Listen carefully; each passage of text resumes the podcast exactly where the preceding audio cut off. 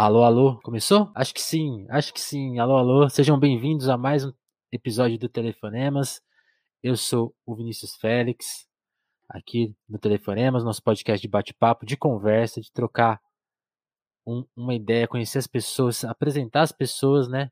Fazer essa, essa ligação sempre afetuosa e sempre curiosa, né? interessada. Hoje aqui eu tô com a Fernanda Silva e Souza. É, Sil é Silva e Souza, né? E Isso Souza, mesmo, né? tá certo. Eu queria me confundir. A Fernanda é revisora, tradutora, crítica literária e professora. Mas isso aqui, quem tá falando é a bio dela no Twitter. Eu quero saber, Fer, o que, que você me conta de você? É isso aí? É isso aí? Tem mais? Qual, qual é que é? Bom, é, tem muito mais, né? Primeiramente, agradecer o convite por estar aqui. Tô sabendo que é o seu primeiro podcast, né? É meu primeiro podcast. Eu, tenho, eu trabalho muito na posição de alguém que media eventos, uhum. que entrevista as pessoas, e não tanto na posição de alguém que é entrevistado. Então, espero assim, que seja primeiro de mundo. Acho que vai ser prazeroso ocupar esse lugar de ser a pessoa entrevistada, porque eu muito mais entrevistei do que o contrário. Uhum. Mas, é, como falou, meu nome é Fernanda, eu sou revisadora, pesquisadora, é, formada em letras pela USP, bacharelado e licenciatura em letras pela USP. É, crítica literária, essa é uma coisa mais nova que eu estou me afirmando agora, a gente pode até conversar sobre isso. Massa. É, eu sou uma mulher negra, né, até pensando na coisa né, da autodescrição. É, sou uma mulher negra, tenho cabelo curto, é, atrás de mim tem vários livros. E sou também uma mulher. Tentaram derrubar. Voltou. Ah, voltou. Então, é, sou uma mulher negra, crescida na, na Zona Leste, no extremo da Zona Leste de São Paulo, uhum. é, mais conhecido no bairro de Itaim Paulista, mais precisamente em cidade Quêmio. É, ainda estou na Zona Leste, mas agora na Ermelina Matarazzo, que é um bairro que não é mais no extremo da Zona Leste. E sou filha, sou a, a primeira pessoa da minha família a, a se formar em uma, uma universidade pública. É, a, minha, a minha irmã entrou primeiro do que eu, mas eu me formei é, antes dela. E sou, sou, também a primeira no, no doutorado, a primeira a conseguir ter ido para o exterior, só a primeira em várias coisas, né? E meus pais não puderam concluir os estudos, então meu pai é um cozinheiro aposentado. Voltou? Voltou. Aí. Não, não tem problema. Você tá falando do seu pai, né? Isso, meu pai é um cozinheiro, foi, trabalhou como cozinheiro por muito tempo, hoje ele é aposentado, minha mãe trabalhou por muito tempo como copeira e também como trabalhadora doméstica, hoje também é aposentado, e eu tenho uma irmã mais velha do que eu, a Tainá, que hoje faz arquitetura na USP. Entendi, muito bom. É, agora eu tô, agora eu tô na dúvida se tá, tá travando ou não, mas acho que agora tá indo, né? Não, agora tá indo. Acho que preciso dizer uma informação muito importante que me constitui. Que é. Me informa que eu sou, eu sou de candomblé, né? Então eu sou de candomblé, eu, eu vivi, vivi muito esse espaço, eu sou, sei lá, estou há sete anos no, no candomblé, então esse é muito lugar também a partir do qual eu falo, por mais que não esteja falando diretamente, a minha perspectiva de vida, as coisas que eu acredito e luto, estão muito embasadas em saberes, em, nessa minha experiência no terreiro. Legal. O, eu estou aprendendo a fazer, assim, é, é muito engraçado, eu estou comentando isso recente, porque eu acho que vale citar. Embora o telefone esteja já na edição 200 e tanto, eu estou reaprendendo a fazer entrevista com o Mano Brown. E eu tô, eu, uma coisa que eu estou aprendendo com ele é essa coisa de perguntar da infância e perguntar de onde veio. Você já falou de onde você veio. Me conta um, po, um pouco da sua infância. Como que foi crescer com, com, essa família, seu pai cozinheiro, sua mãe copeira? E você falou, né? Você, é você e sua irmã são as primeiras da família que, tão, que foram para a universidade pública. Sim. Como que nessa infância a, a, universidade também surgiu como uma possibilidade? Você falou, não, eu quero fazer isso, assim, porque meus pais não, não, não foram até ali, mas eu acho que isso aqui é, um, é, é, um, é, uma coisa que eu desejo. Me conta um pouco da infância e, e como a universidade cai nessa na vida dessa, dessa menina. Então, é, a minha infância foi uma infância é, muito muito marcada assim pela presença dos meus pais, embora eles, eles, eles trabalhassem muito, eles uhum. Eles eram muito presentes no sentido da, da educação, de transmitir valores, né? Sobretudo a minha mãe, que é uma mulher bastante rígida e, e, tem muito. É bastante rígida, assim, tipo, você tem que o caráter, você tem que estudar, você tem que ir atrás das suas coisas. E como eu venho de uma família, especialmente do lado materno, do lado paterno eu não conheci muito, Uhum. Minha mãe, desde pequena, falava muito que a gente tinha que estudar, que, ela, que a gente tinha que correr atrás daquilo que nós, que nós queríamos, porque ela não, ela não ia estudar por nós. Então, tá? É, a fazer a nossa. A, a, ir atrás das nossas coisas. Por mais que ela não compreendesse muito bem é, algumas coisas ligadas à escola, né? Ela não era aquela mãe que sentava e ajudava a fazer lição. Né? Ela era uma mãe muito mais de garantir a, as coisas dentro de casa, garantir a alimentação, garantir roupa, enfim, tudo aquilo que é essencial para a sua subsistência. Saquei. Eu tive, uma, eu tive uma infância que eu diria que foi até um pouco, eu não gosto da palavra privilegiada, mas foi, foi diferente em relação aos, às outras pessoas do meu bairro, que é um bairro pobre, uhum. ainda hoje, porque eu tive videogame, então eu cresci jogando muito videogame. Tive o PlayStation 1 e o PlayStation 2, eu adorava jogar videogame era a minha maneira de, de, minha forma de distração, então era muito competitiva, eu odiava perder, ainda hoje eu sou muito competitiva jogando videogame. É, cresci, tipo, minha, a casa dos meus pais tem um quintal muito grande, então instalava, tipo, rede de vôlei, tinha uma, um cesto de basquete, então foi uma infância também que a gente fazia muita atividade física, assim, brincava de jogar futebol, de vôlei, de basquete. Quase virou uma esportista, então. É, hoje, hoje eu tô muito, um momento muito fitness, eu pensei que no passado, se eu tivesse, talvez, se meus pais tivessem condições né, de ter investido em mim em algum esporte, acho que talvez eu teria dado certo, né? Não seria hoje. Mas foi uma infância muito, muito marcada por. Acho que eu lembro de ter me divertido muito, de ter passado por muitas experiências bacanas, mas foi também. É, não, não, teve nada muito diferente do que as pessoas da minha, do meu contexto costumam ter. Então, tipo, aula de natação é uma coisa que eu sempre quis fazer, só estou conseguindo fazer agora né, aos 27 anos, porque naquele contexto era inviável minha mãe custear aula de natação, aula de inglês também não tive oportunidade de fazer até entrar na universidade. Então, foi uma, uma, uma, uma, experiência de infância que não foi marcada pela falta, pela escassez, nunca passei fome, nunca passei necessidade, mas uhum. também não tinha essas outras coisas que muitas vezes as pessoas têm, muitas vezes não, que certas classes sociais têm. Então, foi uma infância que eu acho que me proporcionou o essencial, né? Me proporcionou o essencial. E na escola, o estudo se tornou uma coisa muito importante, porque eu não tinha muita autoestima, né? Uhum. Como muitas meninas negras na periferia crescem sem autoestima, né? Eu não tinha muita autoestima, muita referência, então eu entendi que o estudo era a minha maneira de me destacar. E bem numa prova era uma maneira dos professores olharem para mim, é, reconhecerem meu valor, os meus colegas falarem comigo, então eu era muito a nerd. Então, a, eu escolhi muito o estudo como uma forma também de compensar a falta de beleza, achar que ninguém ia gostar de mim e tal. Então tinha um pouco essa perspectiva, não era só, ah, eu gosto de estudar. Essa, essa questão da autoestima, assim, foi, foi uma auto-percepção mesmo, ou, ou, até foi a percepção que veio depois? Na época você já sentia, tipo, ah, as pessoas têm... Eu já sentia, já lidam, sentia. Tem até um, um, elemento muito, um elemento muito importante, que eu lembro que até ano passado, retrasado, eu li um texto sobre isso, né, que falava que a desigualdade no Brasil pode ser medida pelos dentes eu tinha os dentes muito tortos, né, encavalados, né, assim, uhum. não lembro o termo que se usa na, na odontologia, mas meus, meus dentes eram muito tortos e tal, porque eu usei chupeta por muito tempo. Certo. E minha mãe não, não tinha condições de bancar um tratamento odontológico, assim, para mim por um tempo. Então, eu só fui colocar aparelho na adolescência, assim, acho que com 16 anos. Então, as fotos, 16, 17, então as fotos que eu tenho é, da, da minha infância, da pré-adolescência, quase não tem foto minha sorrindo né? Porque eu tinha muito vergonha, eu tinha muita vergonha nos meus dentes, eu me achava, então eu me, me achava feia, porque a escola é esse lugar em que tem, tem a coisa dos padrões, né? Quem é a menina bonita e quem é o menino bonito, e é o menino branco e a menina branca. Mas além disso tinha a coisa do sorriso, então eu ficava com muita vergonha de sorrir e tal. Isso teve um impacto muito, muito grande, assim, na minha, na minha sociabilidade na escola, certo. assim, de, sempre achar que eu não tinha chance com ninguém. Então, o estudo foi uma coisa que se tornou, foi se tornando cada vez maior. E num nível até meio obsessivo e, doentio, porque quando eu não conseguia entender uma matéria, eu tinha dificuldade Sim, de matemática. Atrás. Eu chorava, eu chorava por não conseguir fazer uma conta, entendeu? Era como se aquilo fosse o fim. Intensa. Ó, a gente tá, tá, tá, travando um pouquinho, mas não tem problema. Todo mundo. Depois eu, eu resolvo isso aqui tudo na edição. Tá me ouvindo, Fer? Tô, tô. Já dado uma travada, agora tô. É, não, tá, tá tudo bem, tá tudo bem. Não, não vamos deixar isso atrapalhar a gente. Legal, legal isso que você falou da, da escola. E aí você, você começou a. Porque eu, eu quero entender como você chegou na literatura. Então, foi nesse processo de, de ser, você descobriu essa paixão nesse processo. O que veio primeiro, a paixão pelo estudo ou a paixão pelos livros? Eu tô, eu tô entendendo que veio primeiro a, paixão pelo estudo, né? Ou, ou não? Como que é?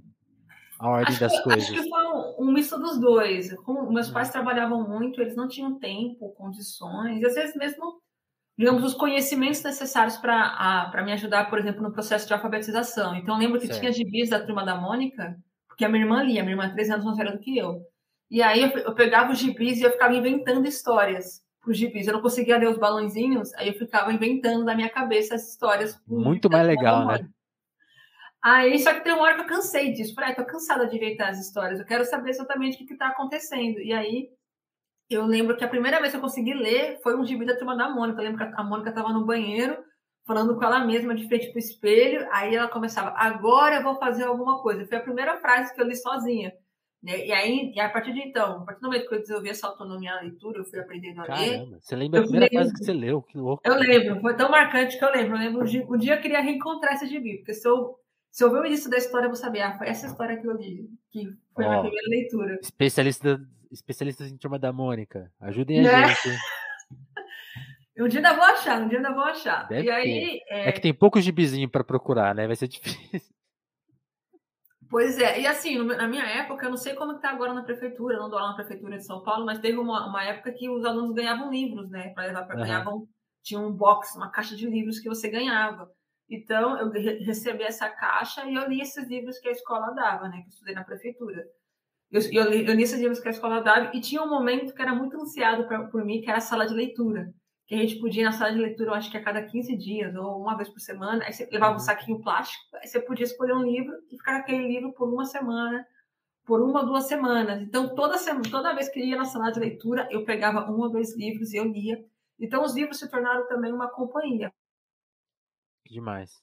E só, de se sentir é, como alguém que não tinha muito um, um, um, lugar. Isso foi se acentuando. Então, quando eu entro no ensino médio, uhum. eu já tendo, tendo lido muitos livros de literatura, porque é como se me levasse para outros mundos mesmo, né? Eu não tive muitas oportunidades de viajar na infância, na adolescência, a não ser praia, vai para praia, vai para o Sesc, mas não, não foram muitas viagens além disso, assim, né? Eram muitas viagens no contexto da cidade de São Paulo mesmo. Uhum. Então, quando eu chego no ensino médio, essa coisa da leitura já está bem estabelecida e eu vejo que eu gosto muito de escrever e de ler. Né? Eu ia muito bem na parte escrita, redação. Voltou, né? Voltou, voltou.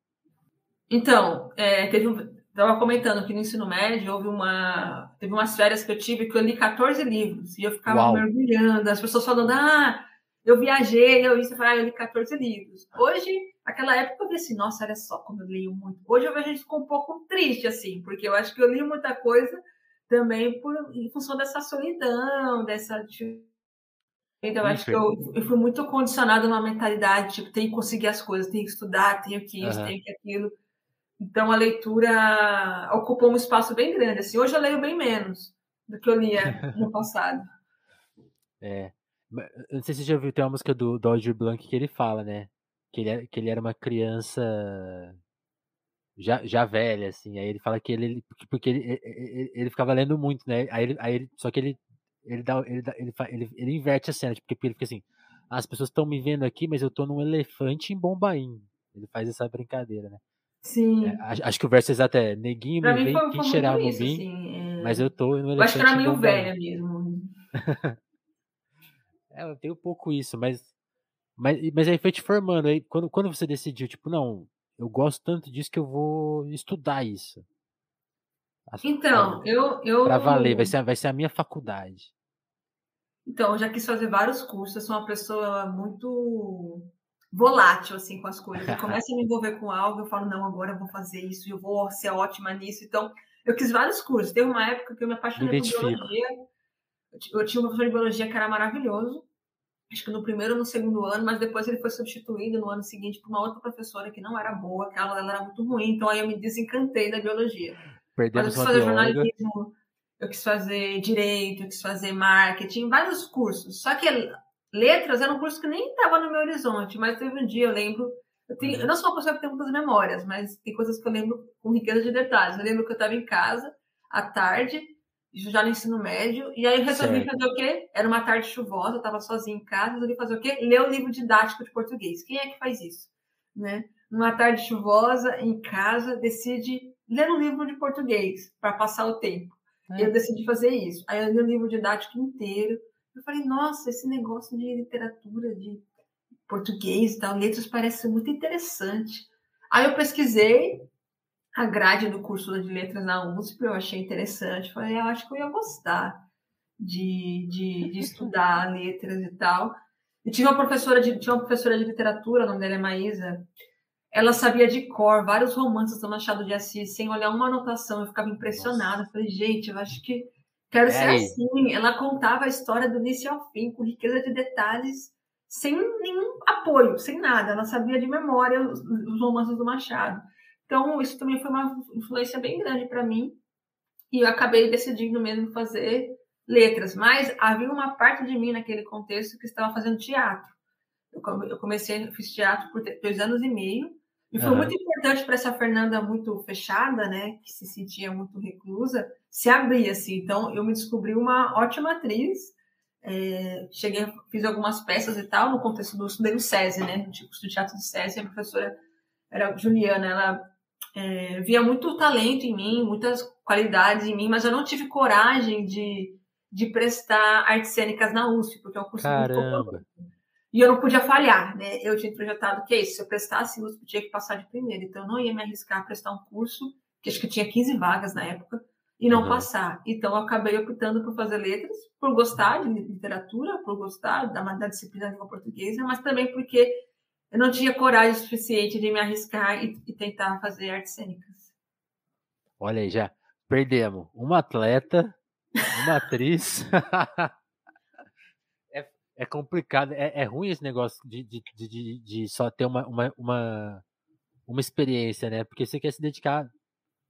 Parece que só tem tempo de se dedicar a uma coisa, né? Tem, tem esse limite de tempo, né? Isso é foda, né? A gente que tá ansioso aqui quer fazer tudo, mas não dá, né? Sim. E acho que tem, e acho que tem uma coisa também da, das condições né, sociais, assim, como artes cênicas até você, sei lá, se tornar um, não sei, né, se tornar uma atriz ou um ator que consegue ganhar uma boa grana com isso, fazer seu nome, isso leva um tempo, né? Vai passar um aperto, né? Então, você, você quando pessoas de classes populares, né, que vêm de uma origem pobre como a minha, você escolher determinados cursos, parece assim, como assim? Que loucura, você vai fazer esse curso, né? Exige muita coragem você fazer música, você fazer artes cênicas, porque parece que são cursos que não vão te dar um retorno financeiro. E é, essa que é uma das grandes perversidades, né? Porque parece que nós temos que escolher cursos, nós acabamos tendo a né? oportunidade de estudar, que vão ter alguma, algum retorno financeiro mais imediato, né? Então, acho que tinha a ver com isso também. É, eu, eu não ter as últimas consequências com artes cênicas, porque eu tinha medo de não conseguir êxito na área, de não conseguir ganhar dinheiro, né? De ficar numa posição muito instável. Legal. E, e aí, como você, quando você passou, como que foi a, a, experiência da faculdade? Porque você falou isso, ah, eu sou uma menina negra, com cabelo curto, já fui tímida, é, escolhi estudar para escapar, mas ao mesmo tempo a Fernanda que entrou na faculdade já era Fernanda atriz, então que já estava mais aberta para o mundo. Sim. E imagino que a faculdade também já estava. É, é, você pegou a, a, universidade já num período mais arejado, né, de ideias e de pessoas, né? Como que foi a experiência na, na universidade? Então, mas como é, é uma boa observação que você fez, porque assim o teatro realmente é, me abriu portas, assim, eu me tornei muito mais comunicativa, extrovertida, né? É alguém que, que é a minha natureza mesmo, mas é. era uma natureza que estava reprimida. E além disso, na, na no, eu estudei num cursinho comunitário. No último ano do ensino médio, meus pais não tinham condições de pagar um cursinho, cursinho privado.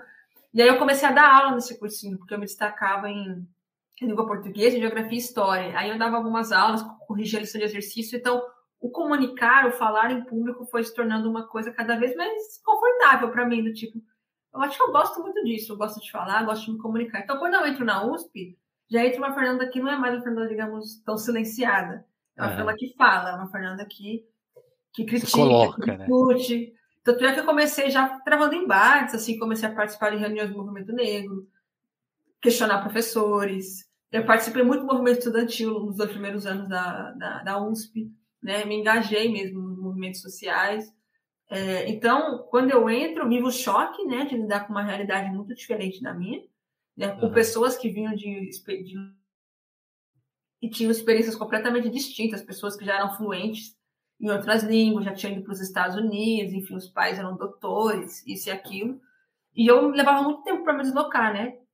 da USP, levava levava duas horas para ir, duas horas para voltar. Então era como se eu vivesse entre dois mundos, sair da periferia, na zona leste, do extremo leste, super cedo, pegar dois trens, um metrô, um ônibus para chegar na faculdade. Então a Fernanda que chega é uma Fernanda que sabe do esforço, né?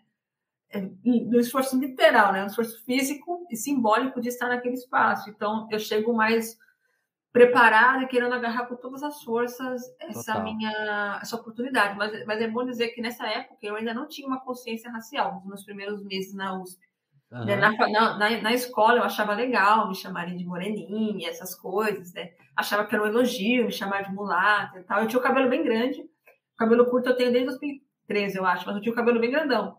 E aí me chamavam muito de mulata e tal. Tinha, tinha uma coisa de um assédio que vinha muito a partir essa Caramba. referência. Eu achava que isso era bacana, né? E aí, na faculdade, na USP, eu fui me envolvendo o movimento negro, tive, é, conheci uma, uma, uma, estudante da USP que se tornou uma grande amiga, que era do movimento negro, e foi trazendo essas discussões para mim, e aí eu fui construindo um processo de, de, de identificação, assim, de conscientização racial, que foi fundamental, foi um divisor de águas para a minha continuidade ali. E foi a partir dessa consciência também que eu vi que eu estava me envolvendo demais com o movimento estudantil e podendo colocar em risco os meus estudos, né? Porque certo. muitas pessoas que estão no movimento estudantil nas universidades são pessoas de classe média, classe média alta. Não, mas não estou dizendo que todos, né? Mas na USP tinha muita, muito disso, uma galera. Elas têm mais tempo, né? É, uma galera herdeira e tal, que não tem é. a perder, não tem nada a perder, né? Tipo, se concluir ou não a, a, o curso, a vida tá ganha. Certo. Então eu passei a a dialogar somente com o movimento negro, além de ser desgastante o movimento estudantil, algumas discussões que tinha e tal, então eu me retirei. Imagina. E me dediquei mais ao diálogo com os movimentos negros, com a luta por cotas raciais na USP, foi uma bandeira que, que, eu, é, que eu levantei muito durante a graduação, fiz passagem em sala, fazendo discurso sobre por que era necessário ter cotas raciais, coletei muitas assinaturas de um PL do movimento negro que estava que estava circulando na época assim, é uma Fernanda muito mais combativa, assim, até demais, que chegou um momento que eu tava quase adoecendo. Entendi. É, não, porque aí você falou de dois processos que eu acho que tem, tem, tem a sua dor, né? Tipo, esse reconhecimento que você fez mais velha do que você passou. E tem essa. E uma coisa que eu fico pensando sempre, essa coisa que você falou da trajetória da casa para faculdade, é muito louco, né? Isso é uma coisa que, que tem. que acho que é uma experiência muito paulistana. Assim, eu não sei como acontece em outras cidades essa coisa de você ver a cidade mudar conforme você vai andando nela, né? Tipo assim, você vê. Indo para USP é muito isso, né? Que você passa ali, você vê os prédios ficando cada vez mais imponentes, cada vez mais brilhosos e ricos. Né? Sim. Né? É, é, é, meio chocante você falar, cara, eu vivo numa cidade muito dividida, né? Isso muito. mexe com a nossa cabeça, né?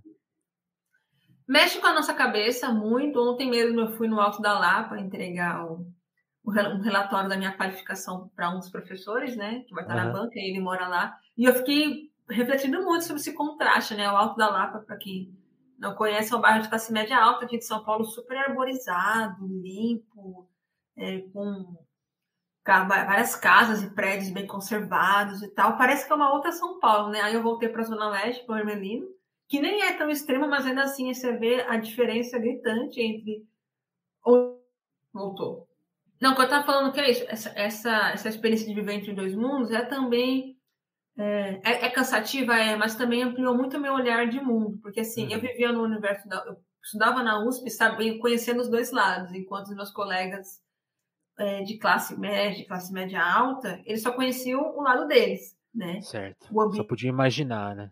Conheciam é, o meu lado, o meu território, então isso, isso me permitiu ampliar o meu olhar para o mundo para as perspectivas do mundo, de entender a complexidade do que é São Paulo, a complexidade do que é o mundo, essas desigualdades, a partir de uma experiência corporificada, né? Do tipo, de me deslocar. No momento eu estou na USP, na cidade universitária, esse lugar super arborizado, bonito, etc. E, e quando eu volto, eu estou num bairro do extremo, da Zona Leste, né? Com o córrego a céu aberto, com tipo um lugar muito precário, né? Então, isso enriqueceu muito meu olhar, assim, no sentido de que é, o olhar que eu construí enquanto pesquisador, enquanto estudante, estava informado por essas experiências díspares que, que, eu, que eu enfrentava, que eu passava. Sim.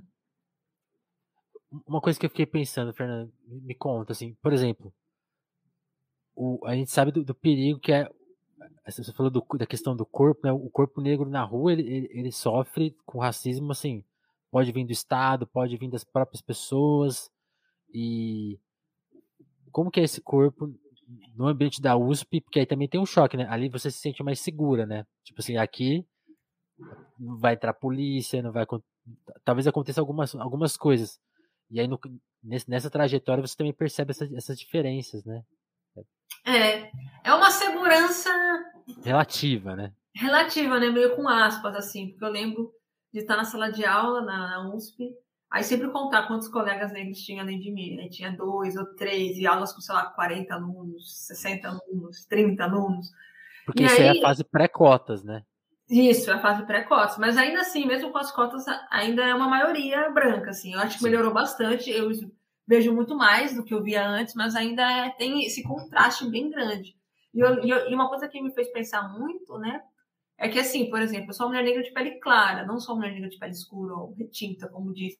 Mas quando você estuda num espaço tão elitizado como a USP, é, é como se não essa, não, essa diferença se atenuasse em certa medida, porque você ali é claramente a pessoa negra. Você está com todas as pessoas brancas, muito brancas, de origem com ascendência europeia. Que escurece você, de alguma forma. É, assim. você, você fica meio que escurecido ali no sentido de que é gritante a sua negritude. Enquanto, uhum. enquanto quando eu estou, por exemplo, com os meus parentes é, que moram em Peru, que tem que tem um tom da pele mais escuro. Aí eu, acontece eu, o inverso. Eu até meio brincar, tipo, que eu sou branca, porque eu não sou tão negra assim, né? Mas no caso de espaços elitizados como a USP e outros espaços, você não ser branco e você ser negro um tom mais escuro ou mais claro, você, isso vai, ser, vai ficar muito marcado. Claro que quanto mais escuro, mais sujeito você vai ficar ainda à, à, à violência daquele espaço. Mas, para mim, a USP tornou inevitável esse processo de conscientização racial, porque eu olhava para os lados e falava, nossa, eu sou o ponto, pontinho preto da sala. E aí você está falando de percepção da questão racial, e aí vem, acho que, uma etapa muito importante que é perceber essa questão na literatura, né? Sim. Onde estão os nossos autores negros, assim, e você que lê desde cedo, assim, você percebeu, tipo assim, ah, talvez eu tenha passado boa parte da minha vida só lendo autores brancos, ou, ou isso nem rolou. Como que foi essa percepção Com certeza. literatura? Os autores que eu li durante o ensino médio, que eu gostava muito da Jorge Amado, Drummond, uhum. é, Érico Veríssimo, bastante homens, né? Eram homens. Também tem a questão dos homens, né? é, Érico Veríssimo. Só tem homem na história. Guimarães Rosa, Clarice Lispector, né? Foram esses, é, foram esses autores que eu mais li, assim, né? Durante a uhum. adolescência. Uhum. E, eu não tinha essa coisa, ah, ler um autor negro. Eu lia um livro que eu achasse interessante, não tinha essa, essa, essa dimensão. Não era uma pergunta, né? Não, é, não era. Mas aí quando eu entro na USP e passo a me envolver com coletivos negros, com a discussão sobre cotas, eu começo a interrogar o currículo, né? A pensar no, no currículo do curso de letras, a pensar nessas ausências, né? Por que eu não estou vendo escritores negros e tal? Eu lembro que eu tive aula com um professor, no primeiro ano de, no primeiro ano de letras, que ele dizia assim, ah, aqui a gente só vai estudar o filé mignon da literatura.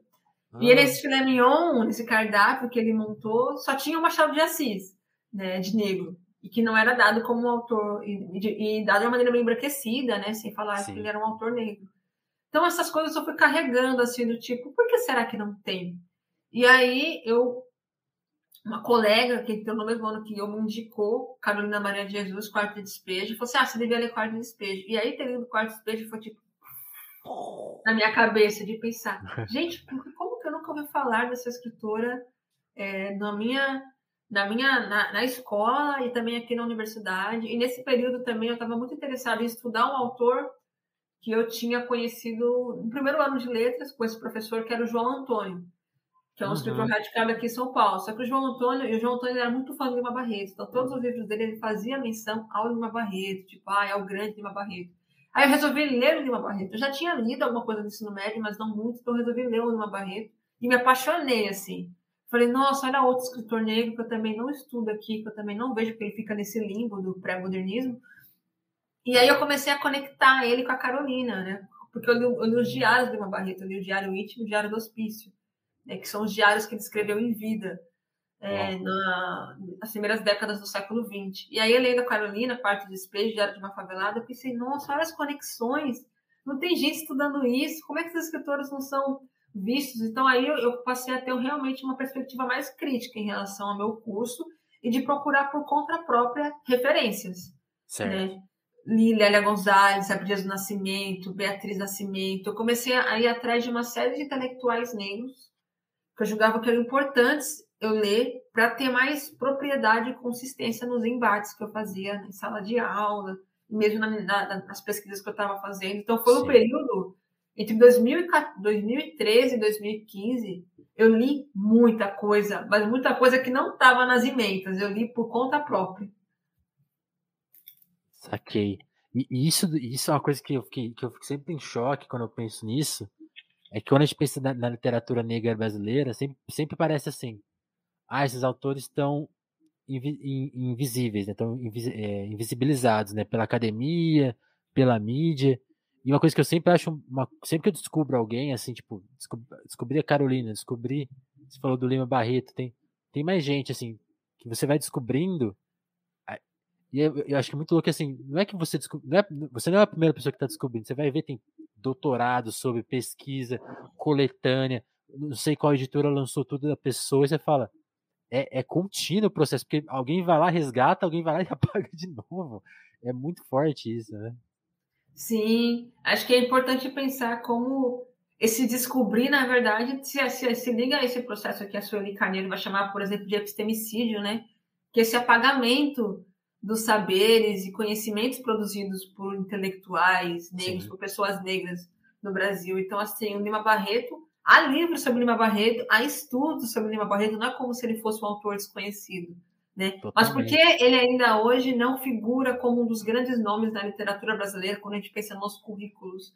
Pensando na USP, por exemplo, né? Uhum. Então, acho que essa é uma pergunta que se, que se, deve fazer, assim, de pensar como ainda se alimentam esses apagamentos e como esses escritores ainda são descobertos, né?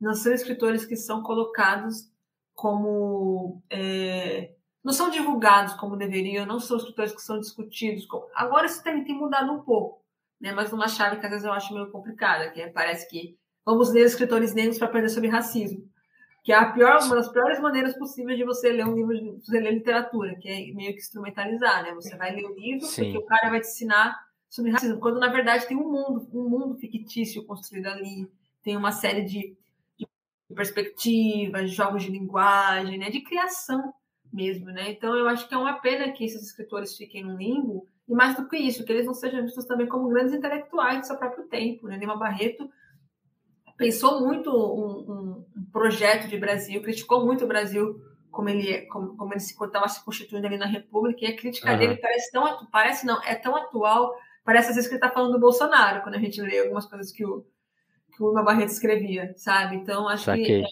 é um processo mesmo. É, não, é essa, essa chave de pegar. Por, por exemplo, é, é, que nem pegar a Carolina e falar assim: ah, ela tá falando da mulher negra nos anos 30, 40, 50. Sim.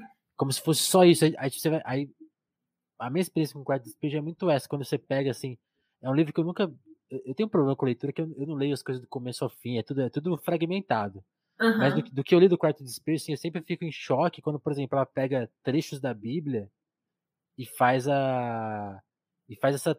É, como que fala, né? Tipo assim, ela, ela põe, põe nas palavras dela, assim, então, tipo assim, que é. Eu não sei o nome disso. É, é Tem um nome, é, tentando lembrar, mas ela. É, tipo, trans, não sei o que, alguma coisa assim, tipo assim, ela ela põe na obra dela. Eu acho que ela é tão Tem uma intertextualidade. Né? Intertextualidade, isso.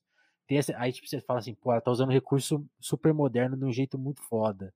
Aí, sei lá, quando tá chegando perto do final do livro, ela começa a contar que tá fazendo o livro. Eu falo, oh, olha essa metalinguagem. Tipo assim, aí eu fico pensando assim, tipo assim, ela é uma autora trabalhando em alto nível intelectual, tipo assim, de técnica. E, aí, tipo assim, aí não, você quer pegar toda essa obra, todo essa, esse conjunto de poderoso de literatura e falar, não, é, ela tá se resumir a uma experiência. Ah, não, ela tá falando da, da experiência. Não, ela tá, ela tá produzindo Sim. altíssima literatura, caralho. E, e, tem a ver com essa coisa da, da universalidade, né? Que o branco digamos, é o universal, ele está falando da condição humana. O, é, o branco nunca está falando do lugar branco, né? A Clarice Lispector está falando da condição das mulheres brancas na década de 70, né? década de 70, 60 e 70, né? Uhum. Que ela está falando da vida da mulher branca. Não, ela está falando da condição da mulher, do problema da mulher na sociedade brasileira e tal. Enquanto a Carolina é alguém que está falando sobre a fome, simplesmente. É alguém que está falando sobre a pobreza, né? Fora essa ideia do falar sobre, né? Porque eu acho que a hum. literatura ela fala o mundo, ela tá re... a literatura é uma forma de você reescrever o mundo, de você re... reapresentá-lo a partir da linguagem. E ali em Quarto de Despejo você vê experiências amorosas, você vê uma dimensão da música, enfim, tem várias dimensões que atravessam a vida dela em meio a esse contexto de precariedade, de fome, de pobreza. Ela está ali indagando a vida, né? indagando Deus, por exemplo, porque ela está naquelas condições. Então, acho que ainda existe um trabalho muito grande do ponto de vista de, de leitura dos autores negros, né? Como nós podemos constituir formas de ler e analisar esses textos que não repliquem a violência, que não repliquem uma coisa instrumentalizante, desumanizante, que é reduzir esses escritores à realidade que eles viviam, uma realidade precária e pobre, uhum. quando o próprio gesto da escrita é um gesto de, de, de recusa de deixar que essa realidade seja a, o que defina tudo, né? Quando a própria escrita é uma maneira de desafiar o que está dado. Sim. É a criação de universos, né? Muito louco. É, é o poder, né? É o poder da, da escrita. E, e, e, na faculdade você tá, você atualmente é uma doutoranda, certo? Sim. Essa é uma coisa legal de falar. Tava até, é. eu comentei isso em, em alguma coisa que eu participei recentemente que então, é, eu, eu entrei na USP com a perspectiva muito de me formar e virar professora na, na rede pública. Né? Eu não achava, eu não conhecia essas possibilidades de pesquisa, também não achava que isso era muito para mim. Então foi um processo também de, de ler intelectuais negros foi muito importante para eu entender que eu também poderia ser pesquisadora, que eu poderia ir para por outros caminhos. Já tive professores que acreditavam muito em mim, que me incentivaram, falavam, ah, acho que você devia pesquisar esse assunto, acho que você devia mergulhar mais nisso. Mas inicialmente o meu plano era simplesmente pegar meu diploma e dar aula na rede pública, sem nenhum demérito em relação a dar aula na rede pública, uma vontade que eu tenho ainda hoje. Mas, era, mas eu achava que aquilo só isso bastava para mim, que eu não, que eu não podia fazer outras coisas. E aí, nesse, na graduação, eu acabei fazendo é, uma iniciação científica né, sobre os diários de uma barreta da Carolina Maria de continuar, que eu tenho, que eu levo muito jeito para pesquisa. Eu estava fazendo uma pesquisa que até então ninguém estava fazendo, que era de comparar uhum. no Barreto de Carolina. Aí eu decido fazer, entrar no mestrado. Aí eu consigo passar no, no processo seletivo do mestrado, entro no mestrado com um projeto, que é também é, ligado aos diários de uma Barreto da Carolina Maria de Jesus, mas estabelecendo um, uma, um diálogo com a canção Negro Drama dos Racionais, tentando pensar como uma experiência histórica negra é, é, é, é, atualizado o tempo todo e aparece já nesses diários, né? Como o Negro Drama já aparecia no diário de uma barriga da Carolina, pensar um pouco na, nas formas de narrar essa experiência. E aí, quando eu, quando eu faço o exame de qualificação do mestrado, é, eu acabei sendo indicada para o doutorado direto por causa da, da, da qualidade da pesquisa. Já, a pesquisa tinha avançado muito, eu tinha produzido muito, já tinha escrito dois capítulos e, e, e fui muito elogiada pela, então, por isso agora eu estou no doutorado, eu não pulei o mestrado, estou no doutorado e estou estarei no doutorado até 2023. E para mim foi, um, foi um, muito marcante assim essa indicação doutorado direto, porque foi um, acho que foi um maior momento de reconhecimento assim, num espaço tão difícil como a USP, sabe? A USP uhum. foi um, é, um, é um espaço muito difícil de ocupar enquanto uma estudante negra, né? E de origem humilde. Então, quando eu, eu consigo isso, para mim, tipo, nossa, é, que reconhecimento, que vitória. E eu lembro que a minha qualificação foi no dia seguinte ao 13 de maio, né?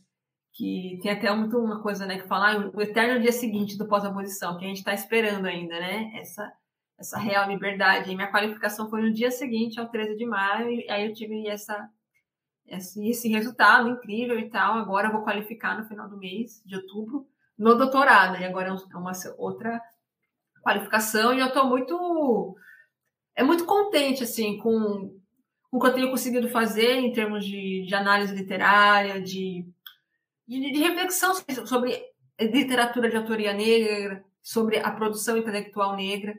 É, até falei do crítica literária, né? Ah, eu sou crítica literária, mas esse é um lugar muito novo para mim, porque para mim crítica literária crítico literário, crítica literária, é Antônio Cândido, Alfredo Bose, os nomes que eu, que eu estudei durante a graduação, e eram pessoas que tinham o quê? Já defendido suas teses, dissertações, eram pessoas que já tinham suas teses, seus livros publicados. Então, eu não, eu não defendi minha tese ainda, eu pulei o mestrado, então, assim, não tenho uma uhum. dissertação minha, eu não tenho muitos artigos, e eu não tenho, ainda não tenho doutorado, não tenho um livro. Então, tá nesse lugar de referência, né, de as pessoas me considerarem como crítica, foi algo que eu pensei, quer saber, eu acho que eu sou uma crítica literária assim, né? Passei a escrever resenhas para a Folha de São Paulo, a convite do jornalista Walter Porto, e, e, e, recebi muitos feedbacks bacanas sobre isso e tal. E uma vez, acho que foi ele que escreveu uma nota na, na Folha sobre um trabalho que eu vou fazer parte e tal. Ele falou, ah, que eu ia fazer parte, ah, as notas de tal livro serão feitas pela crítica literária Fernanda Silva Souza. Ele escreveu. Aí eu fiquei, crítica literária? Eu? Como assim? E aí depois eu fiquei refletindo sobre como, como é, é difícil você se considerar crítica literária se você se pautar em parâmetros da cada universidade, em parâmetros Sim. brancos, em parâmetros elitistas, né?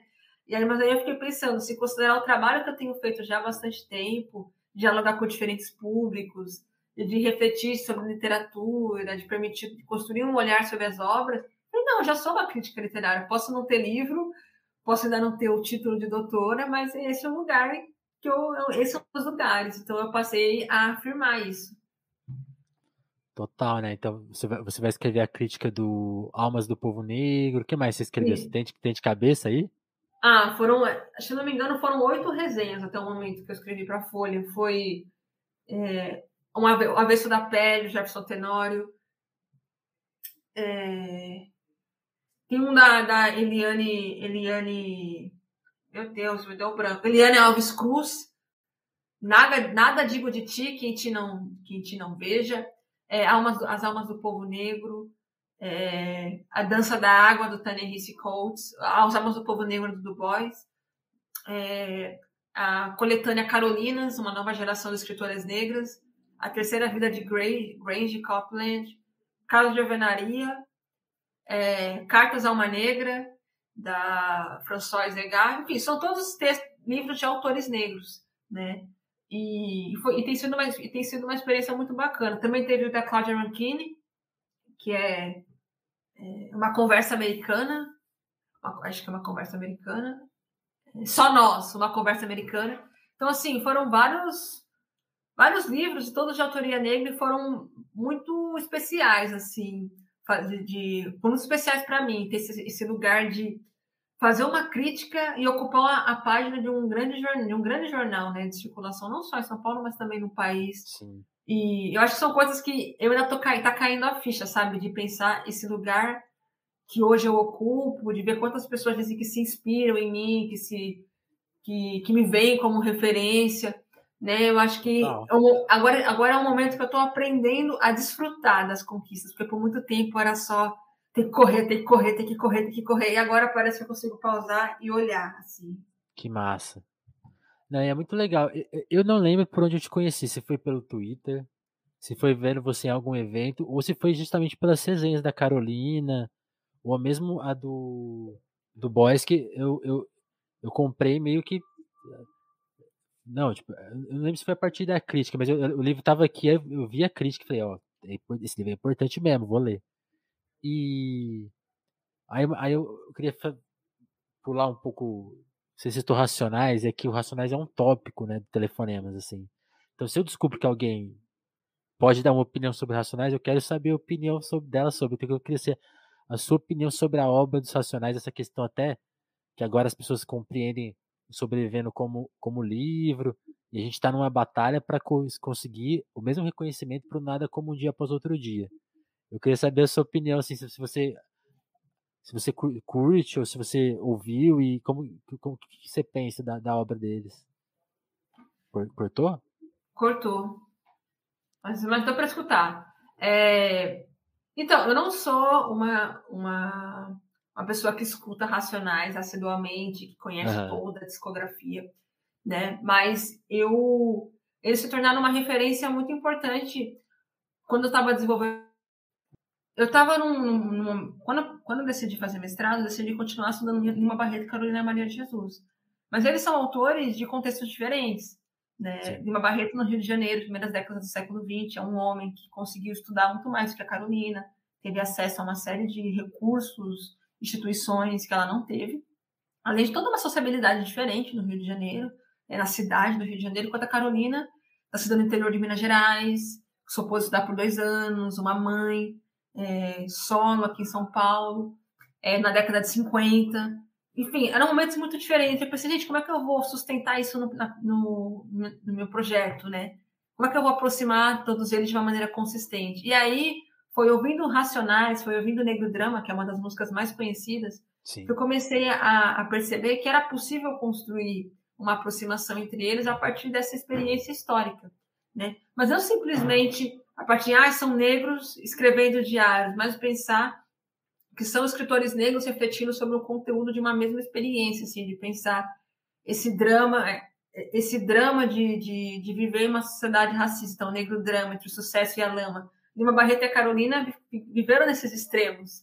Dinheiro, Totalmente, problema, né? inveja, no chufão. Então eu fui ouvindo a letra e pensando, nossa, eu consigo encontrar os dois em diferentes momentos da letra, né? Quando fala uma negra e uma criança sozinha, é, solitária na floresta de concreto e aço. Então eu pensei, bom, eu acho que a ideia de negro drama pode ser interessante para aproximar os, os, os diários.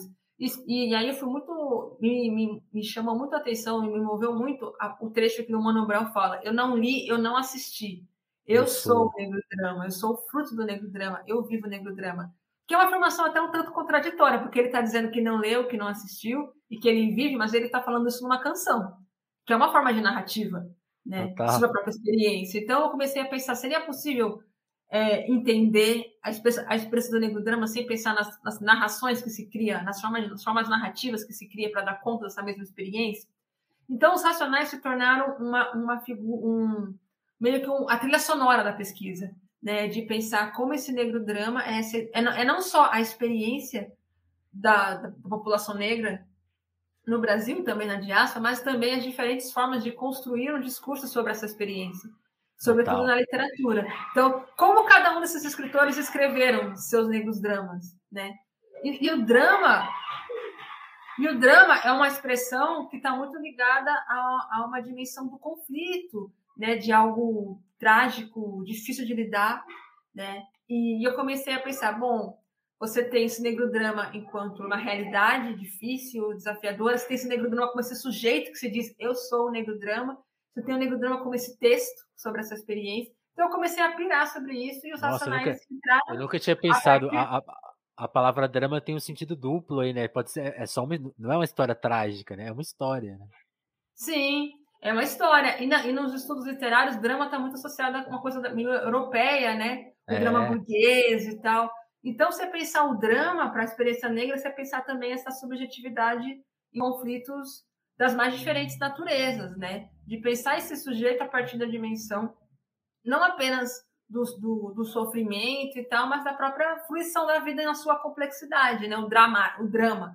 O, o, o drama é nada, o drama tem a ver com essas relações, esses, esses conflitos com a sociedade, mas também entre diferentes sujeitos que se chocam entre si. Então eu comecei a, a, a refletir muito sobre a experiência, sobre essa experiência do negro, sobre como essa, essa expressão negro drama era potente e, e poderia nos permitir é, um olhar mais amplo sobre tudo isso. Só que aí é, o meu orientador até falou: ah, por que você não faz um diálogo, um diálogo com o diário de detento? Porque tem a forma, a forma tem um nome diário e tal. Uhum.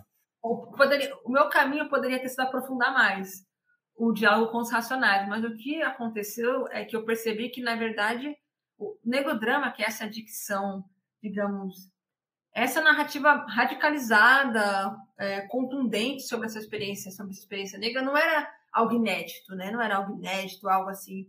Agora, com os racionais, nós estamos falando sobre essa experiência. Na verdade, esse negro drama está no samba, de diferentes maneiras, está em diferentes formas, gêneros musicais. Então, eu deixei, eu, eu, não que eu deixei, o negro drama, os racionais continuaram sendo importantes, mas eu comecei a pensá-los numa tradição maior uma tradição Total. da música negra brasileira, de pensar como o samba, por exemplo, é uma forma também de, de contar seu negro drama, né? É também uma forma de, de falar sobre essa experiência a partir de, de, de, a partir de um outro modo, né? Que as pessoas às vezes, ai, ah, o pessoal no samba, olha a alegria, olha isso e tal, mas não consegue ver como tem, às vezes, de uma maneira indireta, sutil, um protesto sim, ali. Né? Como sim. tá rindo, mas tá cantando uma coisa terrível.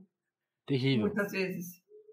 É, isso é muito, é muito louco, isso é a, a força, né? Tipo, porque é, é uma opção, né? Eu acho que talvez a, a novidade do, dos Racionais seja justamente é, contar a mesma história, mas forçar a barra para tipo, não, agora vocês vão prestar atenção, porque vocês não até, até, agora vocês estavam muito não prestando atenção. Então eu vou forçar a barra para ficar tipo assim, inescapável, tipo, ó, daqui, se você não entender agora, você não entende mais. Exato, é, exato. É muito, é muito, isso que você falou do Negro Dama, agora que eu fiquei pensando, tem essa, dessa amplitude da palavra, até quando ele fala, parece um filme e a música tem essa coisa, uhum. cenas, né? Tem, então, tem, sei lá, ele pega uma palavra e dá um, dois, três sentidos, né? É muito louco. Sim. E Negro Drama, querendo ou não, nunca vai. Negro Drama, assim como qualquer outra canção, nunca vai dar conta dessa experiência por completo. Nada vai dar conta dessa experiência por completo, porque a linguagem não consegue reproduzir tudo, né? Você seleciona. Então, Negro Drama é de fato uma narrativa que, come... que vai trazer elementos do passado colonial até o nosso presente. Né? Total. Então, você tem uma construção ali, uma construção narrativa dessa Sim. experiência. Né, e uma coisa que eu fico pensando, assim, o Mano Brown especificamente, que aí, aí, tem uma coisa que eu não sei se a Carolina e o Lima Barreto passaram, né? Mas o Mano Brown a gente conseguiu visualizar até por ser uma coisa mais recente e a gente viu isso meio ao vivo, assim. Ele viveu essa coisa de, tipo assim, ah, você é um cara negro que faz uma obra literária ou musical e tal, então você é o porta-voz, né? Então vem cá, porta-voz, aí, explica pra gente o crime. Explica uhum. pra gente o racismo, explica pra gente como que é a quebrada. E o Mano Brown tá o tempo todo avisando ele na obra, oh, gente, eu sou. Tanto em, em Nego Dama mesmo ele fala, quer contar uma história? Eu vou contar a minha. Sim. Pressupondo que sim, existem outras, gente, tá? A, a, a, periferia, a experiência do negro no Brasil não é a minha. A uhum. minha é a uhum. minha. Ele estava até falando hoje no, Hoje, eh, no dia que a gente tá gravando isso, faz um dia. Não, aliás, saiu hoje, né? Saiu a, a entrevista do, do, Mano Brown com o Fernando Holiday. E, e, já escutei, aí uma hora ele fala assim: Pô, Holiday, você é um cara de direita, do MBL, fez parte do MBL. Eu, eu não concordo com nada que você fala. Mas, e até amigos meus falaram assim: Não entrevista ele. Não é, não é certo entrevistar ele. Só que ele, aí ele falou uma frase que eu adorei, que ele falou assim: Só que eu sou eu. Sim. sou eu. Então eu resolvi fazer isso que eu tal. Então, depois o, o, o, debate sobre a entrevista até é outro papo, assim, mas eu, eu gosto que o tempo todo ele está avisando. Se você quer compreender o que está acontecendo, você tem que entender que isso aqui é múltiplo. E quando Sim. você toma o todo por, por, pela parte, a sua avaliação está errada. E assim, inescapavelmente você vai ser. Ninguém vai te entender. Basicamente é isso, né? Que, é, que culminou na, na clássica frase dele: volta para a base, para entender. Não é, não é que voltar para a base não, é entender o básico das coisas mesmo, da Sim. realidade, né? Você, não é que você tem que ter essa experiência. Enfim, tô falando demais, Fer. Não, mas eu, mas eu, eu acho que o, que o que existe, o que eu vejo muito no rap, pensar nos racionais, uhum. é, uma, é, uma, é uma reivindicação, né? Na verdade, é uma tomada da, da própria autoridade sobre a sua experiência, sabe? Tipo assim, Exato. assim, quem vai falar de mim sou eu. E eu falo por mim, né? Eu posso até falar para outras pessoas, mas eu estou falando do meu lugar. Né? Então, eu acho que tem um, uma tomada dessa, dessa experiência em primeira pessoa de uma maneira extremamente radical e assertiva, do tipo, esse sou eu, vocês vão ter que me engolir do jeito que eu sou. E que é muito importante se a gente considerar como as pessoas negras, em especial os jovens e homens negros, são falados e foram falados historicamente, né? A partir da chave da, da malandragem, mas numa chave bem é, estereotipada e, uhum. e, racista, né? Do criminoso, a caricatura, é, né? A caricatura, né? Então você abre um, vê um noticiário policial, esses programas policialescos, tipo da Atena e tal. Você vê lá jovens homens negros, ah, é o bandido, ah, é o estuprador, ah, é isso, é aquilo. Então existem muitos discursos sobre eles, sobre quem eles são, quem eles deveriam ser, né? E eu acho que o rap é esse lugar de enunciação radicalizada, sem, sem massagem, digamos assim, e de contar a própria história, nos seus próprios termos. Mas é uma coisa interessante que eu comecei, que quando eu comecei a, pensar no negro drama, eu ficava muito na letra, né? Ah, uhum. não, fazer diálogo só com a letra, só com a letra, só com a letra. Mas, eu, na época, como eu tinha começado a fazer aula de música, a professora falou: Não, eu entendo e tal, a galera gosta tipo, de olhar só para a letra, mas a, a, a parte musical é fundamental para você entender o conteúdo da letra. E aí eu comecei a prestar atenção na, na, na composição de Negro Drama, né? na, na estruturação musical da, dessa canção, né? E desse, desse rap, principalmente Nossa. lendo algumas coisas, né? Então, a parte do Mano Brown, por exemplo, tem um momento na, na, na parte dele que ele canta que ele fala que ele fala várias coisas no fôlego só, né? Mas você vê uhum. que ele tá se esgotando, ele vai e ele, e ele para pouco para respirar. E essa, e tem um, acho que tem, e tem um autor, acho que Marcelo Segreto, o nome dele, que ele diz como essa, essa falta de fôlego, que vai, vai perdendo fôlego, tem a ver com esse esgotamento do sujeito também. Caralho! Você vai falando várias coisas e isso vai causando um esgotamento, né? Então a coisa Sim. do fôlego, da fala, também, isso também é fundamental para você entender a letra, pensar como que. que demais. É, não é só uma letra. Isso, não. Tem uma, tem, uma, tem uma estruturação musical, assim. Quando, antes, de, antes de entrar a parte uma negra e uma criança solitária na floresta de concreto e aço, se você prestar atenção, tem um sample de uma música de soul, de, uma cantora chamada Dione Warnick, que se chama uhum. em, português Minha Primeira Noite Sem Você. Aí você escuta o lamento, que é muito comum, que ficou muito famoso no blues, né, e tal, que hum, é uma mulher que está ali solitária e aparece bem ao fundo enquanto ele fala crime, é, futebol, eu também no caralho, eu também não fugi disso aí. E tem ao fundo a voz dessa mulher negra desse lamento ali. É a mãe dele. E, né? e, e, que antecipa a entrada em que ele vai falar dessa mulher solitária. Então, então tem muitas camadas na música que foram se revelando para mim e iluminaram ainda mais a letra. Eu comecei a pensar, meu, não dá para ignorar. Claro, eu, eu não sou da etnomusicologia, eu não sou da música, então eu não, eu não, não tenho condições é um de fazer elemento, uma análise né? técnica, como algumas pessoas fariam, mas eu tento aprender ao máximo e prestar atenção a partir da minha escuta mesmo, assim, e ver como isso vai iluminando, né? Vai trazendo mais dimensões para a interpretação da letra. Que demais. Uma, uma, isso, isso, eu nunca, isso eu nunca tinha reparado. Assim, eu quero sair dessa, dessa entrevista e escutar de novo, porque quando você falou da questão rítmica, também eu aprendi no, no Mano a Mano, no podcast do Mano Brown, que ele fala, eu, eu, as minhas cimas têm batidas, então assim, a, os, a forma que as cimas, elas são percussivas, né? Então aquele deixa eu falar para você, né? O, deixa eu, é, é, bate com o baixo, né? É muito legal isso. E, por exemplo, quando ele fala assim, sozinho você não aguenta, sozinho você não aguenta. É tipo assim, essa é, é, é uma informação do samba, né? Da questão do, do swing, né? Então, tipo assim, Sim, tu, tudo informa alguma coisa, né? É muito rico. Puta é, no Negro Drama tem, tem momentos que toda a parte instrumental é suprimida para dar ênfase. Então, por exemplo, então veja, é, Veja o que você tem a ver com isso. Quando ele fala você, aí todos os outros instrumentos somem, fica só esse você, dá essa uhum. ênfase. Então tem diferentes momentos da música que uma parte é suprimida, ou vários instrumentos suprimidos, e dá ênfase nesse você, nesse embate com o interlocutor. Então, enfim, uhum. muitas, são muitas e muitas camadas, e me fez pensar muito sobre como, que essa é a grande, a grande, talvez uma das grandes ideias da minha tese, né, de pensar a literatura de autoria negra a partir da música né? Porque pensar que a literatura, é, o que se transforma em texto, né, no texto escrito, não está desvinculado dos sons que habitam a nossa experiência. Total. E a experiência negra é uma experiência muito sonora, no sentido de que a música acompanha a, a nossa criação, né? Você tem roda de samba, rodas no quintal, né? Enfim, existe uma dimensão da música que atravessa historicamente essa experiência. Então, como é que a gente vai pensar é, a literatura de autoria negra sem considerar também os sons que habitam essa experiência, sem pensar o quanto essa experiência não à toa também se destaca muito na música. E tem todo o discurso, ah, porque a galera vai muito pro samba, rap, porque não pode estudar, porque se tivesse estudado teria ido para literatura, né? Existe um discurso do tipo, como se a música fosse esse lugar apenas porque as pessoas às vezes não. Um lugar menor, né? É, um lugar menor. Quando, na verdade, se a gente olhar para a história, para os povos africanos que vieram para cá, as concepções cosmovisões, valores que eles tinham, estavam muito associados a uma, a uma relação com a música que era orgânica. A música era parte da vida.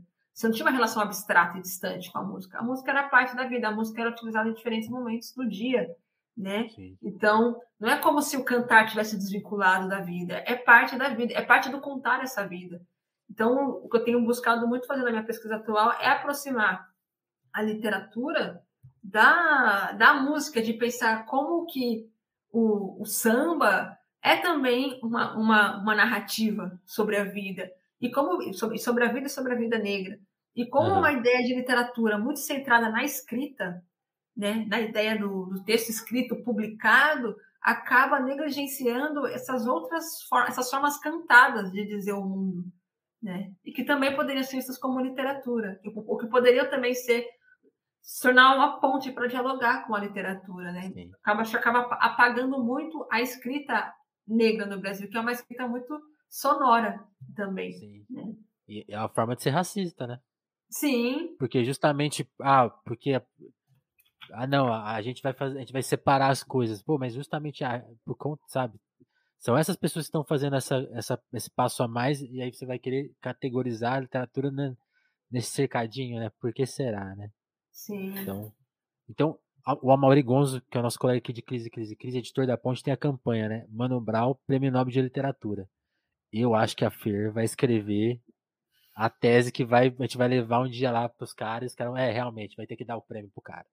Nossa, quem sabe? Acho que é um pouco, é um pouco nessa direção, assim, né? Acho que de pensar esses sambistas, esses rappers, os músicos negros como pessoas que estão narrando a experiência negra.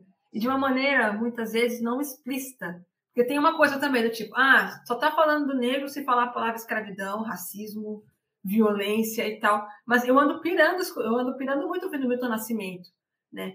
como tem ali uma experiência negra é, trabalhada a partir de várias camadas, vários sentidos, na relação com a natureza, com o tempo, o próprio Gilberto Gil. Acho que esse é um dos grandes desafios para a crítica em geral, que é pensar a experiência negra a partir da opacidade, a partir daquilo Total. que não está dito Total. claramente, mas está ali informando aquela, aquele discurso, aquela, aquela vivência, né? Tem a música do Gilberto Gil, Andar com Fé, Eu Vou e tal.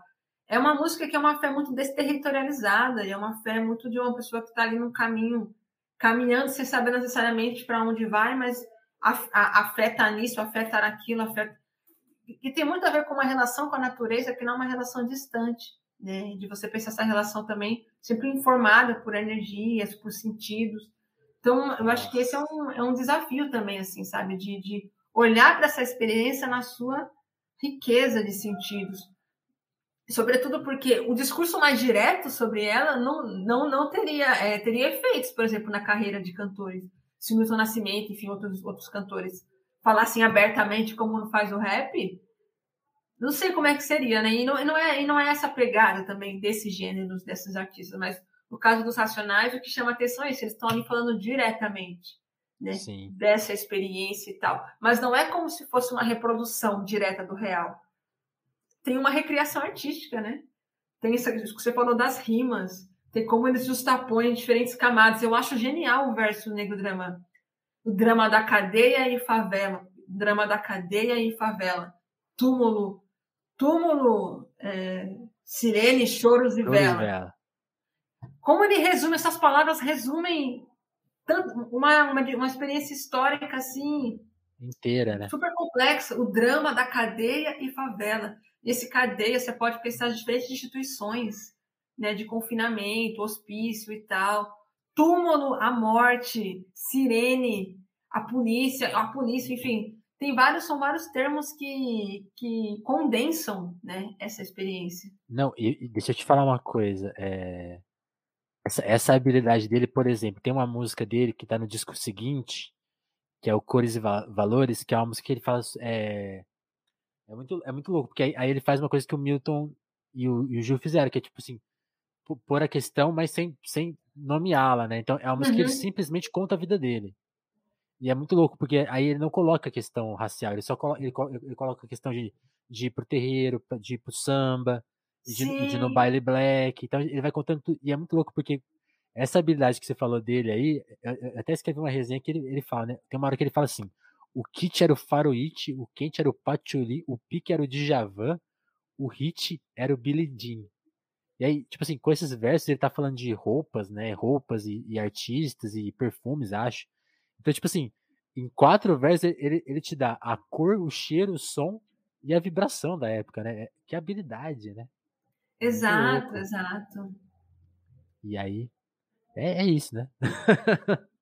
É muito bom. Muito bom. Fê, pra gente. A gente, combinou uma hora e eu sei que você tá, deve estar tá atarefado aí, não quero. Não, tá tranquilo, ainda tem um tempinho. Boa. Eu queria te falar, perguntar assim, a gente tá falando de pesquisa, de. Você também tá falando dessa sua fase de, de relaxar um pouco, é, pegar algumas recompensas, né? Curtir, assim. E agora você vai começar o, vai continuar o doutorado, assim, mas o que mais você está pensando? Por exemplo, hoje aqui é a sua primeira entrevista, eu imagino que daqui a pouco vai surgir um monte de convite. E também você está falando que está mediando bastante coisa, então... esse papel então seu na folha. Como que você está curtindo essa fase? O que você está planejando, assim, para para virar mesmo uma comunicadora, né? Ah, pô, a, a, gente quer mais criticações, a gente quer o seu livro. Sim. Como que tá então, você cuidar dessa fase? Então, é até, é até curioso, assim, porque dias atrás eu compartilhei com duas amigas, dois amigos. Aí, eu, tenho, eu sempre tive vontade de ter um podcast. Olha né, aí, de entrevistar pessoas. E eu estou fazendo muita mediação. Esse ano eu mediei muita coisa. Esses dias eu mediei um evento inglês e português, foi um super desafio, mas eu gostei muito. E eu vou mediar mais umas, uns eventos até o final do ano. Uhum. E eu, eu, eu tenho uma, uma, um jeito muito de. Eu sou que nem você, de ficar perguntando. Eu gosto de ficar perguntando e saber da vida das pessoas que, que ela pensa, tá, mas como é que foi isso? Eu vou, no, eu vou na, na cabeleireira e, aí quase uma entrevista comigo, mas espontânea, assim, mas eu fico fazendo muita pergunta. E, e meus amigos falam, ah, acho que você leva jeito pra coisa, você é uma pessoa muito expansiva, acho que você deve considerar isso. Então, assim, eu tenho feito muito, muitas coisas em que as pessoas me pedem, me contratam, né? Ah, Fernando, faz uma resenha, traduz esse livro, escreve esse texto. E eu estou nesse momento de desfrutar e também pensar em projetos próprios, né? Que eu gostaria de, de construir. E acho que uma, um, um dos projetos que eu gostaria de colocar em prática em algum momento, colocar, realmente realizar, é a ideia de ter um programa de entrevistas, né? De poder dialogar com as pessoas sobre a vida delas, sobre o que, ela, o que elas estão estudando, o que, elas pensam e tal. Acho que essa é uma dimensão muito pulsante em mim, que eu gostaria de, de dar mais vazão. Né? Já pensei em um, um, blog, mas também não sei. Eu sei que influencer, coisa de produzir conteúdo, não é comigo, não quero. É. Não gosto de me sentir obrigada a nada. Então, acho que produtor de conteúdo você tem que ficar alimentando e tal. Não, tem, não, não, essa não é questão. Pegada. Mas eu quero muito, acho que duas coisas, além né, da continuidade ao meu, meu doutorado e tal. É, essa coisa do programa de entrevistas, em algum momento e oferecer cursos, né? Existem muitas pessoas que me acompanham, acompanham o meu trabalho e gostariam de ter aula comigo, né? De, de fazer aula comigo e de, de, pensar literatura junto. Então, tenho muita vontade de, de oferecer algum curso para as pessoas e tal. Acho que tem muito a ver com essa, essa esse lugar de comunicação. Para mim, uhum. é muito a comunicação. Eu adoro escrever, eu, eu, eu gosto de escrever, mas eu gosto muito de falar. Para mim, assim, falar é um grande prazer. Então, acho que é um pouco nessa pegada. Assim, tô cuidando muito de mim mesma também, tipo, fazendo capoeira, natação. Eu acho que eu tenho, eu tenho muita energia. Então, é muita ansiedade também. Então, vem muita coisa na cabeça. Eu sempre pensando em várias coisas. E aí, fazer atividade física tem me ajudado a ficar um pouco mais centrada. Saquei. Ó, já, já vou, te dar, vou te dar uma ideia, assim. Aqui, eu tenho essa, eu tenho essa conta na StreamYard, que é um, é um bom jeito de gravar podcast. Se você quiser utilizar a nossa conta, só pedir se quiser ajuda para fazer o, montar o podcast também é só pedir. E eu queria até dar uma ideia a mais, assim, se você se sentir muito ocupada, tipo, ah, eu não vou dar conta de fazer o meu podcast, nomear ele, fazer uma, uma como, você falou, essa coisa produtor de conteúdo, né? Fazer uma frente de episódios. O dia que você quiser, só entrar aqui no Telefonemas, convidar alguém tipo, e, e, assumir o meu papel, você só chega, só avisa, ó. Ah, legal, legal. Que aí eu fico, eu, eu fico aqui nos bastidores tocando a live e você faz a entrevista aí. aí e vai chamar telefonemas mesmo, que também é uma lição dos racionais, né? Tipo, é, é, é um grupo que qualquer pessoa pode fazer parte. Então, se você quiser entrar aqui, fazer o telefonemas 221, a Fer entrevistando alguém, por favor, só. Ah, legal. Eu vou adorar essa ideia. Então já fica a minha proposta aí, ó. Sim. Não, bom saber que pode ser um, um teste, né? Porque assim, eu tenho é, até um nome já, eu já pensei num nome, pensei algo como nota de rodapé, porque nota de rodapé no trabalho acadêmico é aquilo que não, supostamente menos relevante, né? Não certo. entra no corpo do texto. Tipo, ah, é, é algo menor e tal. Mas a nota de rodapé, para mim, é algo muito interessante, porque diz muito do pesquisador, diz muito da pessoa que está produzindo aquele texto. Às vezes é um dado sobre uma, uma experiência pessoal em campo, ou porque aquela referência não entrou, ou porque isso, ou porque aquilo. E aí eu, eu acho que seria um, um momento de conversar com pesquisadores, mas não só pesquisadores, mas conversar com as pessoas para além daquilo que já é conhecido né, sobre elas, mas pensar assim, ah, o que, que te motivou a fazer essa pesquisa? Por, como é que foi isso aqui e tal? Pensar aquilo que não entraria no trabalho que elas divulgam, mas que é uhum. fundamental para que o trabalho se realize, né? Total. Para mim, sei lá, eu, eu gosto muito de, de ter esse contato com as pessoas. Acho que entrevistar as pessoas é sempre uma forma de aprendizado muito grande, né?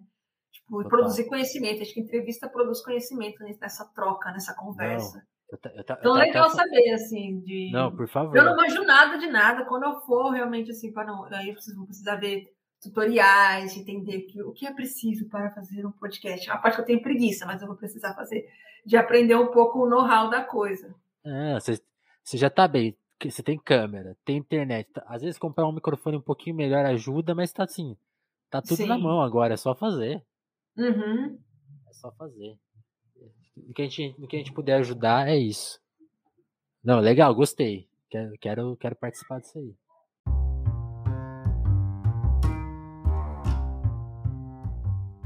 Fer, deixa eu pedir licença para você então um minuto. Eu, eu gostaria de continuar essa conversa por duas, três horas, que tá boa demais. Mas às quatro horas eu tenho uma entrevista e eu tenho Sim, que entregar um tá texto que eu tô enrolando. Então vou também, também vou respeitar o seu tempo, também respeitar o tempo do ouvinte, que uma hora de papo é bastante tempo. Uhum. Mas e também deixar um gostinho aí para tanto pro seu podcast, que a gente vai dar um jeito de tocar ele aqui em algum momento, ou fazer junto, ou produzir junto. Então deixar um gostinho também para uma parte 2 dessa, dessa nossa conversa que vai vir com toda certeza. Então eu quero só te pedir licença antes para é, convidar todo mundo que está escutando a gente, seja aqui na versão ao vivo, seja na versão podcast mesmo, aqui nos qualquer plataforma que você tiver com a gente. Colabora no apoio do Telefonemas. É uma forma de ajudar a gente a se manter no ar. É o nosso grupo de que você pode chegar lá financiando com 2, com 5, com 10 reais. Quem apoia com mais de 10 reais ganha desconto de 15% para qualquer compra quantas compras quiser, quantas vezes quiser, na Livraria Alecrim, que é uma livraria virtual do Rio de Janeiro, que entrega aí o Brasil inteiro com um frete super baratinho. E lá tem livro novo, livro usado, é uma livraria familiar, então quer ajudar uma família aí, não quer ajudar um conglomerado ou bilionários que vendem livros, compra livro numa família, é mais legal. E você já compra com desconto e ajuda de quebra, ajuda a gente a manter o podcast no ar. Eu quero agradecer então quem já está na, na nossa missão aqui junto é uma lista cada vez mais difícil de ler porque tem muito nome. Mas é o, é problema que eu quero ter, entendeu? Ficar chato de ler os nomes porque tem muito nome. Então, fica aí a minha sugestão para você apoiar. E aqui, ó, abrir a lista aqui, ó. Eu quero agradecer a Adriana Félix, André Camurça, Dagmar Pinheiro, Dalva Brandes, Douglas Vieira, Ismália Santos, Jéssica da Mata, Lívia Rossati, Romanelli, Sabrina Fernandes, Gabriel Nunes, Matheus Botelho, Tatiane Araújo, Pedro Duarte, Eric Marlon, Diogo Burilho, Kleber Monte, Davidson Mati, Juan Borborema, Mora Juliana, Vitor Brega, Lucas Monteiro, Augusto Batista, Matheus Fonseca, Ana Martins, Thiago Benício, Marcelo Pereira, Guilherme Rui, Caio Teixeira e o Vinícius Ramos. Muito obrigado, turma. Tem gente que está com a gente há, mais de um ano, assim, é, é uma força, sem brincadeira, assim, saber que tem gente apoiando que é, é, é possível, quem sabe um dia viver de podcast, se vocês financiarem o Telefonemas, que eu peço demissão, Aí eu contrato a Fer pra ter o podcast dela, entendeu? Vamos viabilizar isso aí. Sonhar é possível. E você pode chegar nessa com 10 reais. Assim, não vai. Para de pagar um streaming e paga nós. Já tá ajudando pra caramba. É possível. Fer, muito obrigado, cara, pela essa conversa, por esse papo. É... Foi demais te conhecer. Quero te, te ajudar se for possível e te, em breve fazer essa parte 2 aí do nosso papo. Já que a gente ah, gosta de conversar, né? Quem sabe quando tiver um livro, tá, um livro já publicado, assim, a gente faz uma, uma é? entrevista do livro recém-lançado. Totalmente. Eu agradeço, foi ótimo esse papo. Peço desculpa, é o, aí a coisa da internet, né? Imagina, ficou, imagina. Ficou, é, enfim, é a realidade. Né? Mas acontece, importante que, a gente consiga conversar. Que inclusive né? é isso, a, faz o. Chega no apoio do telefone, mas que a gente vai comprar um estúdio, Exato. São Paulo, tá. Parte 2 vai ser presencial, vai ser tipo o Mano Brown, um estúdio recebendo as pessoas. Totalmente. Mas é isso. Fer, brigadão, hein? Obrigada a você, eu que agradeço. É isso, turma. Eu vou fechar aqui. Não vai ter raid hoje. Daqui a pouco tem outra entrevista, então já fiquem ligados no Telefonemas. E é isso, turma.